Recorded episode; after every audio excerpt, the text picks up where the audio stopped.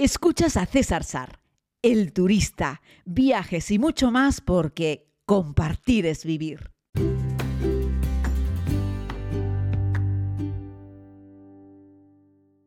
Saludos señoras y señores, bienvenidos a este tiempo de podcast, querida comunidad. Les hablo desde la T4, prácticamente mi segunda casa. Eh, bueno, pues en, en Madrid, ya sabéis, he llegado con Iberia Express, con un grupo de amigos, con una familia con la que vamos a hacer un viaje a Tanzania. Ellos me pidieron hace ya un montón de meses, creo que fue en el mes de septiembre pasado, cuando me dijeron, oye César, hemos visto que estabas con tu comunidad en Tanzania, nosotros también somos comunidad, o sea, nosotros también vemos la serie, la gran parte de la familia, y nos encantaría ver si podemos hacer un viaje contigo eh, a Tanzania el próximo año. Así es que nada, lo hemos organizado con tiempo para venirnos en Semana Santa y estamos camino de ello. Hemos hecho, bueno, la mayoría de la familia estaba en Tenerife, aunque otra parte de la familia estaba en Madrid. Nos hemos juntado aquí en la T4 y de aquí vamos a volar a Doha y de luego de Doha a Kilimanjaro. En total van a ser 24 horas y media de viaje contando los vuelos y las escalas y en total desde que salimos de la cama hasta que volvemos a la cama serán 36 horas. Así es que bueno, este es un viaje cansado, largo, tres vuelos, una escala muy larga en Madrid y luego una escala mediana en Doha. Y llegaremos, ya te digo, a las 7 y media de la mañana hora local eh, al Kilimanjaro, el aeropuerto internacional principal allí de, Tanzania, eh, que bueno, que no es, la, no es la capital, pero sí es la puerta de entrada para poder hacer un bonito safari por el Serengeti, por eh, toda la zona del Parque Nacional del Gorongoro, para poder disfrutar de los Masáis, para hacer un poco de visita cultural a todo lo que es el poblado de Karatu, para conocer las tribus de la zona, para luego volar a Zanzíbar, Patrimonio de la Humanidad Stone Town, la isla más interesante del Índico. Así es que si te apetece, aunque ya te hablé de Tanzania cuando estuve en noviembre del año pasado y fui haciendo un podcast, pero estaba como comenzando el podcast en aquel momento. Voy a intentar darte un poco de información más práctica eh, para que tú mismo puedas hacer un viaje a, a Tanzania o si te quieres venir conmigo en el próximo mes de julio haré dos salidas también con la comunidad y hay personas apuntadas para las dos salidas, tanto para el día 5 como para el día 15 de julio a Tanzania, ¿no? Si estás escuchando este podcast y dirás, caray, yo que no estoy haciendo ningún viaje en Semana Santa, me hubiese gustado hacerlo, decirte que esta es una Semana Santa inusual.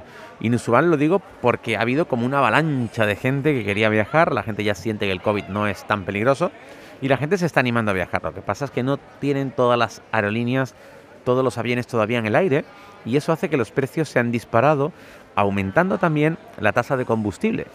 A nosotros, justo el día antes de emitir los billetes, Qatar nos hizo un suplemento de 50 y pico euros por carburante, sobre unas tasas que ya de por sí eran unas tasas caras, muy altas. Ya sabéis, hoy en día juntaron las tasas de aeropuerto con las tasas de combustible y eso es algo variable que hasta que no se emite el billete de avión no sabes cuál es el precio real y precio definitivo del billete de avión. Así es que en los vuelos de medio y largo recorrido, donde se consume un montón de combustible, las aerolíneas ajustan al máximo y a última hora te vienen con un suplemento de carburante. Así es que tienes que estar atento con ese tema porque te puedes encontrar con alguna sorpresa, ¿no? Así es que bueno, nos vamos con un billete que cuesta casi el doble de lo que costaba un billete a Tanzania en julio del año pasado, para que te hagas una idea, casi el doble. De hecho, recordáis que yo el año pasado os decía, oye, tengo una propuesta para hacer un viaje a Tanzania, tengo una propuesta para hacer un viaje a Estambul, tenía unas propuestas de viajes el año pasado, aprovecha porque el COVID no era un inconveniente, es decir, había que presentar una serie de cosas, PCR o certificado de vacunación, etcétera, pero se podía viajar y no había prácticamente turistas. Ahora los turistas pues se han multiplicado, no sé por cuánto, pero por mucho. De hecho, le comentaba a uno de los amigos del grupo, a Ricardo, veníamos caminando aquí por la T4, donde ahora mismo hay un montón de gente, justo operación salida em, de Semana Santa, aunque es viernes, habrá más gente mañana, sábado y domingo, ya ni te cuento, ¿no? Y entonces, bueno, pues eh, yo le decía, tengo un vídeo aquí en mayo del 2020, es decir, justo después del confinamiento, yo tengo un vídeo en la T4 en mayo del 2020 sin nadie, sin, sin nadie, es decir, yo giraba la cámara y no había ningún turista, ningún pasajero, estaba yo, ¿no? Eh, luego sí te movías y luego aparecían unos cuantos. Recuerdo hacer vuelos en el 2020, que hay fotos mías en Instagram y en Facebook, con 3, 4 pasajeros en el avión. No había más gente, ¿no? En el 2021, ya sabéis que yo he hecho 21 viajes internacionales, 21 viajes en el 2021. que todavía estábamos con este tema del COVID y en el 2022 todavía me encuentro gente que lo está dudando. Y digo, no lo dudes. No, es que está caro. Digo, mira, siempre es susceptible de empeorar. De hecho, también el combustible se ha encarecido por todo el tema este de Rusia, Ucrania, la incertidumbre, sobre todo lo relacionado con el tema energético, el gas, en fin, ha hecho que todo este tipo de, de fósiles se hayan disparado en el precio y hayan subido. Pero es que si esperas, al final, ¿qué te va a costar el viaje? No sé, en nuestro caso, 50 y pico euros más a última hora. Bueno, pues, pues hay que hacerlo. ¿El billete de avión ya de por sí era caro? Sí, se ha colocado un poco por encima de lo que era la media de los vuelos en el año 2019.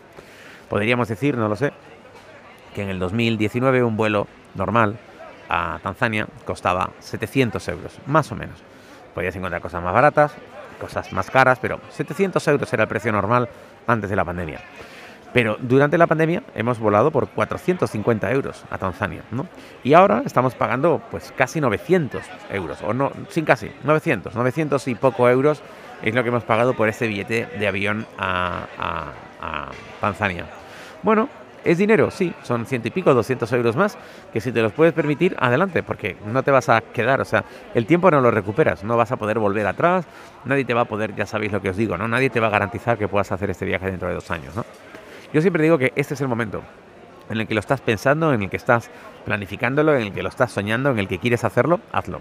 Este es el momento. Si te lo puedes permitir, si tienes el dinero, no lo dudes, porque el futuro, como siempre os digo, es algo incierto, ¿no? Y el tiempo es, sin duda, junto con nuestra salud, nuestro valor más preciado, ¿no?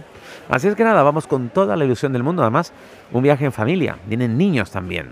Niños, bueno, tampoco súper, súper pequeños, pero tenemos niños de 11, 12, 13 años y de ahí en adelante.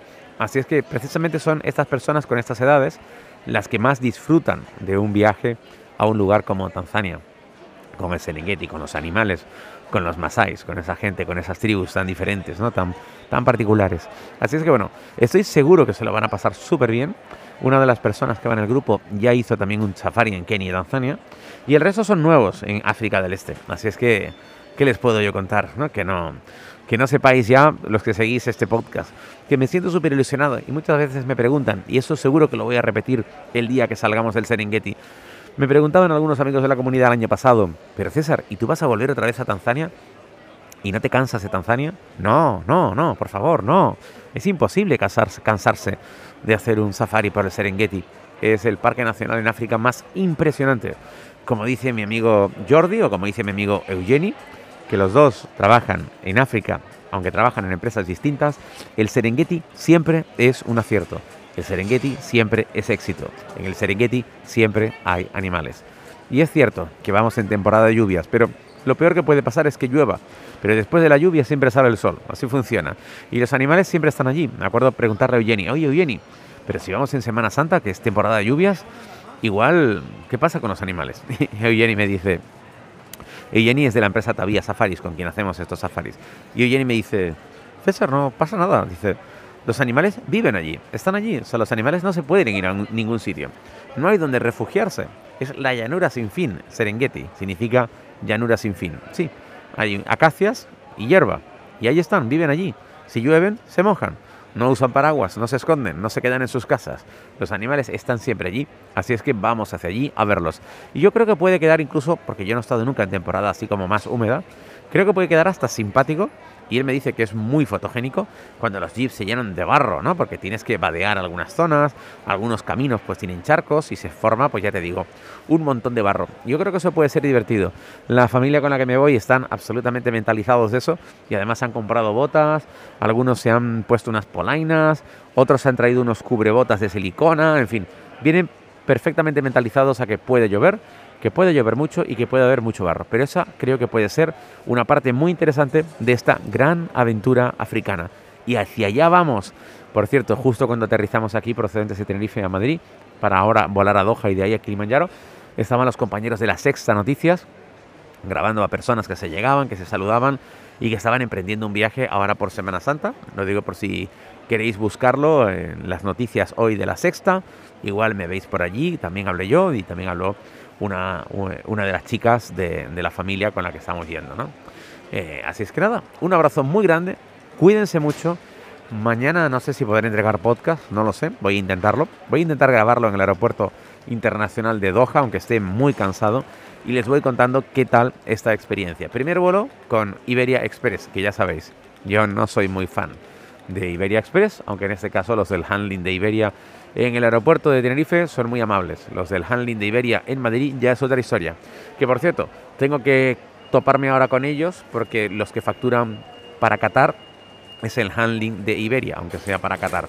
Y ahí es donde vamos a ver si nos llevamos o no alguna sorpresa. Se los contaré en el podcast de mañana desde el Aeropuerto Internacional de Doha, en Qatar. Será nuestro no, perdón, será nuestro último salto antes de volar al espectacular Serengeti. Bueno, antes de volar al Aeropuerto Internacional de Kilimanjaro, la puerta del Serengeti.